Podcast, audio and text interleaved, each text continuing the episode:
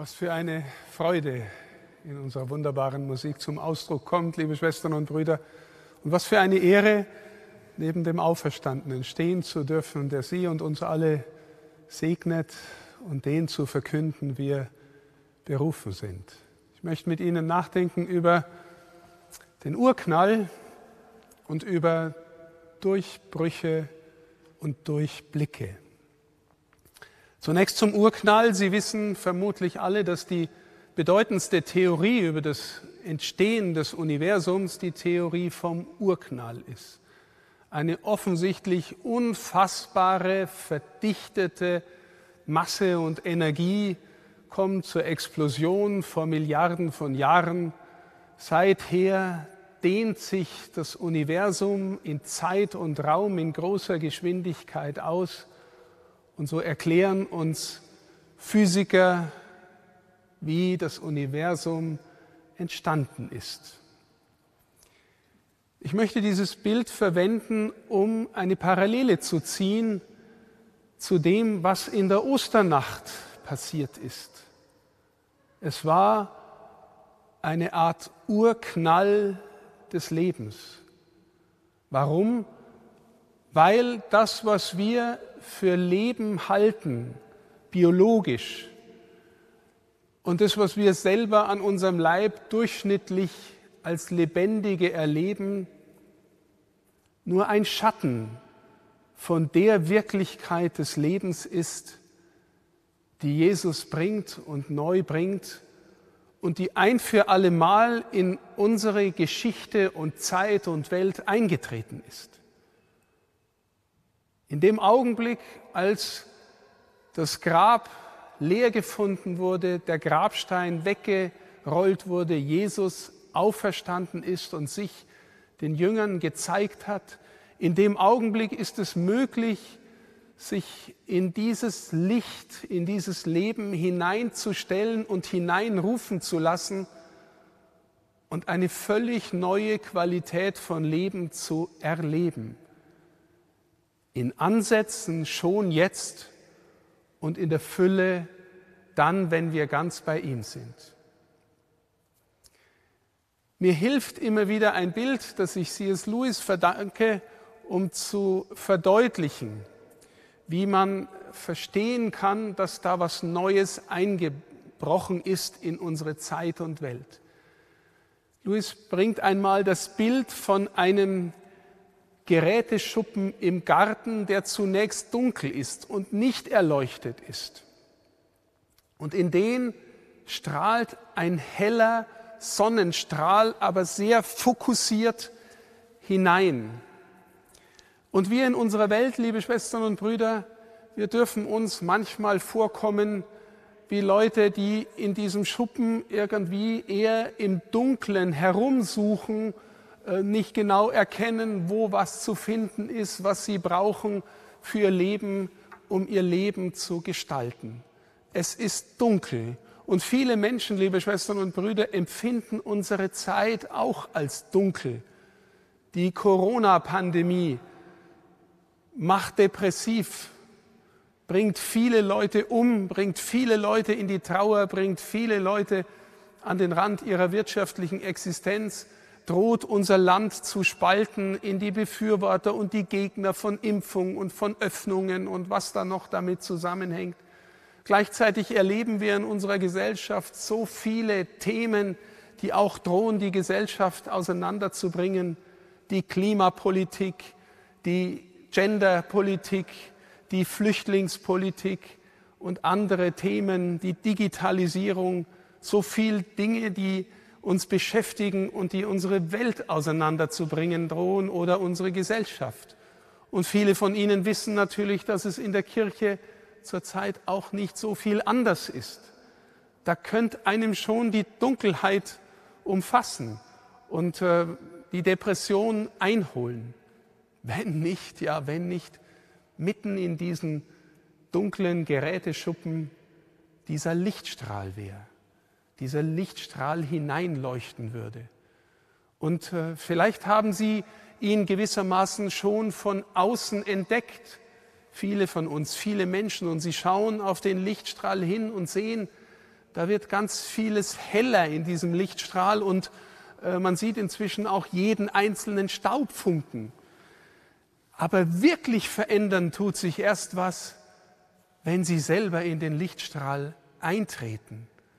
Dann sehen Sie auf einmal im Schuppen ganz vieles anders und erleuchteter. Und wenn Sie sich umdrehen, dann schauen Sie in die Sonne und sehen etwas über den Schuppen hinaus und sehen ins Licht und sehen ins Leben und sehen in die Freude. Und liebe Schwestern und Brüder, das ist ein Bild, das zunächst nur im gegenständlichen Bereich bleibt. Aber wir sind Personen und wir glauben, dass Gott Person ist, dreipersonal, und dass er in der Person des Sohnes zu uns gekommen ist, um uns von Vater zu erzählen, um sich selbst ihm zu offenbaren und um jeden Einzelnen anzusprechen. Und so wie das allgemeine Ereignis eine Art Urknall ist, das Ereignis des neues Lebens bringt, so brauchen wir in unserem eigenen Leben, wenn wir im Glauben leben und wachsen wollen, immer wieder Durchbrüche, persönliche Durchbrüche, die neue Perspektiven schenken und neu uns spüren lassen, was das Leben ist und was das eigentliche Leben ist.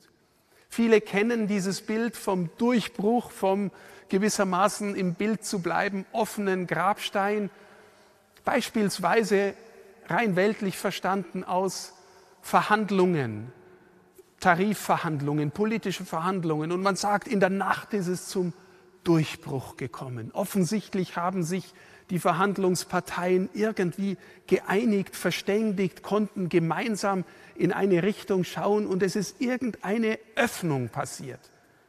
Und vermutlich hat jeder von Ihnen in seinem Leben schon mal persönliche Öffnungen erlebt, wo was weitergegangen ist, wo ich etwas tiefer verstanden habe, wo ich kapiert habe, was meine Eltern damals gemeint haben, als sie mich als Jugendlichen immer wieder ermahnt haben und so, ah, jetzt verstehe ich. Mir geht was auf, sagen wir, wenn wir Erkenntnis haben. Mir geht ein Licht auf. Und das Licht des Glaubens geht auf und wächst, wenn wir uns bildlich gesprochen in das Licht des Auferstandenen hineinstellen. Und wenn wir es tun in der Weise, wie wir es heute von Maria von Magdala am Grab gelernt haben. Thomas von Aquin, ein Theologe aus dem 13. Jahrhundert. Ich glaube, vermutlich der allergescheiteste, den wir je hatten und auch vielleicht der allerweiseste. Aber Thomas von Aquin war nicht gerade berühmt dafür, ähm, Frauen besonders emanzipiert zu betrachten.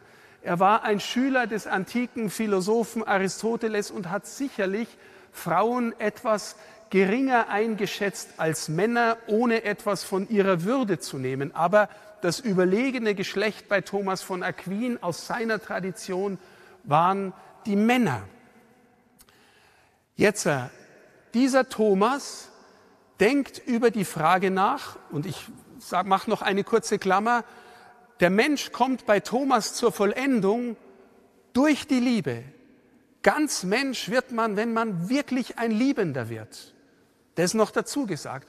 Und dieser Thomas stellt nun die Frage, Warum wurden eigentlich die Frauen gewürdigt, den Auferstandenen als Erste zu sehen? Und nicht seine tollen Freunde. Nicht einmal der Johannes, der unter dem Kreuz war. Warum die Frauen, die in der Antike nicht mal zeugnisfähig werden, weil, waren, weil sie angeblich so viel geschwätzt haben? Warum die Frauen? Und die Antwort von Thomas ist großartig weil sie ihn mehr geliebt haben. Weil sie ihn mehr geliebt haben. Und wir sehen Maria von Magdala. Die Jünger waren schon da und sind wieder heimgegangen, haben vielleicht mehr oder weniger was verstanden. Der Johannes wahrscheinlich ein bisschen mehr, weil er der Jünger war, den Jesus liebte. Petrus kapiert noch nichts. Aber sie bleibt stehen mit ihrer Sehnsucht, mit ihrer Liebe, mit ihren verheulten Augen schaut sie ins Grab und sieht schon mehr als die anderen beiden. Sie sieht da diese Engelsgestalten, sie sieht Menschen, äh, Wesen aus der Transzendenz einbrechen in diese Welt. Die Liebe sieht mehr, liebe Schwestern, liebe Brüder. Sie sieht mehr. Aber sie läuft durch einen Prozess durch, der sie mehr und mehr verstehen lässt. Also, die Engel sagen mir, ihr, er ist auferstanden, er ist nicht hier. Oder hab, wo habt ihr ihn hingelegt? Habt wisst ihr, wo er liegt? Und dann steht auf einmal Jesus hinter ihr und sie denkt, es ist der Gärtner. Johannes spielt in dieser Szene natürlich mit dem Paradiesesgarten. Jesus wurde, sagt er vorher, in ein Grab gelegt, das in einem Garten war und das Grab war neu. Und da taucht jetzt der Gärtner auf. Und natürlich in dieser Doppeldeutigkeit ist, der, ist Jesus auch der Gärtner, weil der wieder gewissermaßen einlädt ins Paradies, in die neue Wirklichkeit des neuen Lebens. Aber sie bleibt noch in ihm Gegenständlichen verhaftet. Sie denkt, hm, der Gärtner, vielleicht hat der ihn genommen und irgendwo anders hingelegt. Und sie rückt schon näher ins Licht, denken Sie an den Lichtstrahl, sie stellt sich schon so in die Nähe, sie weint, sie hat Sehnsucht, sie sieht diese seltsamen Gestalten im Grab. Und der Durchbruch kommt, wo er sagt, Maria, wo sie versteht, ich bin gemeint. Hier spricht mich die Liebe und das Leben persönlich an. Ich bin gemeint. Und es ist die Stimme meines Meisters. Sie kennen meine Stimme und sie folgen mir, sagt er vorher im Evangelium. Er kennt ihren Namen. Liebe Schwestern, liebe Brüder, Jesus kennt den Namen von jedem einzelnen von ihnen und sagt ihn. Und in dem Augenblick, in dem sie sich anrühren lassen, stehen sie wirklich in seinem Licht und lassen sich berühren. Und es geht etwas los von dem Durchbruch, von dem Urknall des Lebens, auch in ihnen. Aber sie ist noch nicht ganz so geheilt in dem Moment. Warum? Sie will ihn festhalten. Oh, jetzt ist alles wieder so wie früher, du bist wieder da. Und Jesus sagt, halt mich nicht fest, halt mich nicht fest. So wie ich jetzt in dir leben werde, so bin ich dir näher, als du dir selber je warst. Ich bin tief in deinem Inneren, nicht nur äußerlich. Und dieses bezeugst du, indem du nicht gegenständlich festhältst, sondern indem du hinausgehst und den anderen erzählst, was du erlebt hast, von deinem Leben, von dem neuen Leben in dir. Sie wird und bekommt den Ehrentitel Apostelin der Apostel. Sie wird die Erstverkündigerin für die tollen zwölf Freunde, von denen elf davon gerannt sind, als es am Kreuz drauf ankam. Liebe Schwestern, liebe Brüder, Glaube als Geschenk des Herrn vermehrt sich wenn wir ihn mitteilen. Liebe als Geschenk des Herrn vermehrt sich, wenn wir uns verschenken. Und wir dürfen glauben, liebe Schwestern und Brüder, dass uns das in der Kirche gegeben ist, auch wenn wir es in der Kirche vielleicht oft nicht erleben. Wir tun uns oft nicht leicht, rauszugehen und Zeugnis zu geben von dem, was wir erlebt haben, was wir glauben. Das heißt, wir dürfen uns vielleicht immer neu, immer stärker ins Licht stellen und uns sagen lassen, du bist gemeint.